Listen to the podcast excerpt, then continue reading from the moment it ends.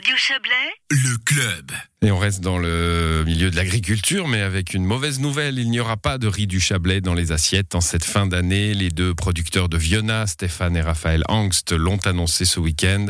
Thierry Nicolet s'est entretenu avec un des deux frères, Stéphane, et Stéphane Angst. Donc, il a commencé par lui demander à quoi était due cette annulation de la production cette année.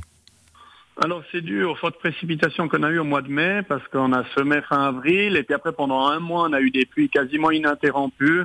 Puis du coup la graine euh, elle a pourri dans le sol parce que le sol était saturé en eau. Quoi. Finalement la graine de riz c'est comme une graine de blé ou d'une autre culture. Si elle, est trop longtemps euh, asphyxiée elle pourrit. Quoi.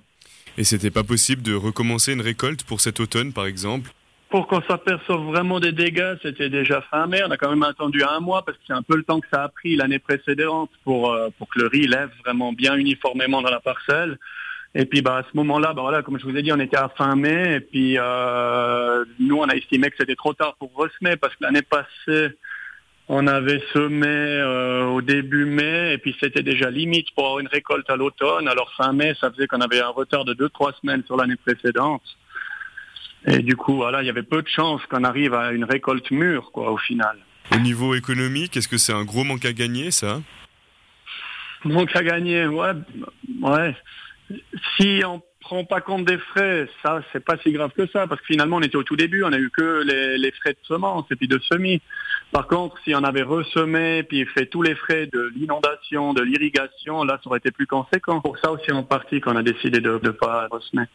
Et donc au niveau des quantités aussi, en général, on se situe à combien euh, dans une année normale? Dans une année normale, enfin nous l'année passée, on avait eu 3 tonnes à peu près sur un hectare, puis on avait un hectare, donc voilà, on avait à peu près ces 3 tonnes. Et d'autres exploitations en Suisse ont fait des résultats un petit peu plus élevés, jusqu'au double. Vous avez déjà reçu des réactions de gens qui attendaient ben voilà, ce riz euh, oui, bien sûr. il était très attendu. On était nous-mêmes euh, un peu victimes de notre succès et puis surpris l'année passée de, la demande vraiment très élevée. Et euh, on était déçus de ne pas pouvoir avoir de récolte cette année. Qu'est-ce qui était initialement prévu au niveau de la distribution? Comment vous organisez ça et à qui vous amenez ces bocaux? Alors l'année passée, on avait fait ça un petit peu à l'improviste parce que justement, il y avait tellement d'incertitudes vu que c'est une culture qui est quand même relativement nouvelle en Suisse, il y a très peu de producteurs, donc très peu de recul. On a vraiment attendu le dernier moment pour s'organiser pour la vente parce qu'on ne voulait pas non plus nous faire trop de frais avant d'avoir une récolte assurée.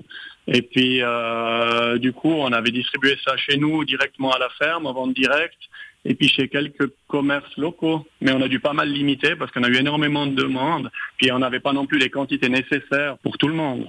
Ce riz, vous pouvez m'expliquer comment ça se passe de la première étape jusqu'à la vente?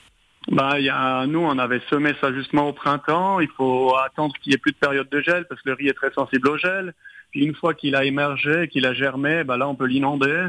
L'inondation, bah, elle va servir en partie à, amener de la chaleur aussi pendant la nuit pour que le riz puisse arriver à maturité parce que justement, sous nos latitudes, on est un petit peu limite avec notre climat pour arriver à un, riz mature. Il va aussi servir pour lutter contre la mauvaise parce que le riz supporte l'inondation et contrairement à la plupart des mauvaises herbes qui, elles, vont mourir avec euh, l'inondation, donc ça évite euh, la main-d'œuvre manuelle après pour désherber, donc du coup euh, supplémentaire. Et ensuite, ben, à l'automne, il y a la récolte, vers, on va dire, fin octobre. Là, ces prochains jours, ça aurait dû se faire. Et par la suite, il faut sécher ce grain pour qu'il soit stable et qu'on puisse le conserver. Là, on avait travaillé avec un moulin de la région pour faire ce procédé. Ensuite, on a un grain stable, mais qu'on peut stocker. Et à ce moment-là, il faut encore le décortiquer puis le polir, puis ensuite le conditionner. Et ça, on avait été le faire chez un collègue riziculteur dans le Vuy, qui lui a investi dans du matériel euh, pour euh, justement faire ce décortiquage et ce polissage. À quoi est-ce qu'on peut s'attendre pour l'année prochaine? Est-ce que vous êtes confiant? Euh, Comment vous voyez ça? Ben, un peu les expériences qu'on a pu tirer cette année euh, chez nous, puis bah, d'autres exploitations de Suisse, c'est que finalement les agriculteurs qui ont planté ce riz, plutôt que de le semer, ils ont plus pu assurer la récolte. Donc euh, ils sont quasiment sûrs de pouvoir le récolter cette année, que beaucoup d'agriculteurs qui eux l'ont comme nous, eh ben ils ont eu des, dégâts, voire des pertes totales. Donc euh, on réfléchit maintenant pour l'année prochaine à éventuellement euh, ben, planter aussi ce riz. Ça veut dire qu'il faudrait qu'on s'équipe assez rapidement de matériel pour être prêt au printemps prochain, pour pouvoir euh, semer ce riz, si vous voulez, dans du terreau, dans des petites caissettes, en faire des plants, puis ensuite avec une autre machine, planter ces plants directement dans le sol. Donc cette année, vous n'avez pas pu produire de riz. Est-ce que ça vous a aussi permis donc de tirer des leçons? Ah oui, ben bien sûr. Justement, une des leçons, c'est celle que je viens de vous dire, c'est que peut-être qu'au final, euh, si on veut assurer une récolte, c'est de passer à la plantation, ce qui implique bien sûr d'investir dans du matériel, mais peut-être qu'on pourra pas contourner ce système, quoi, si on veut assurer une récolte, parce que sinon, il y a trop, c'est trop la loterie. Voilà, on va noter encore que cette année blanche ne met pas en péril l'exploitation des frères Angst. Le riz ne représente en effet qu'une partie de leur production.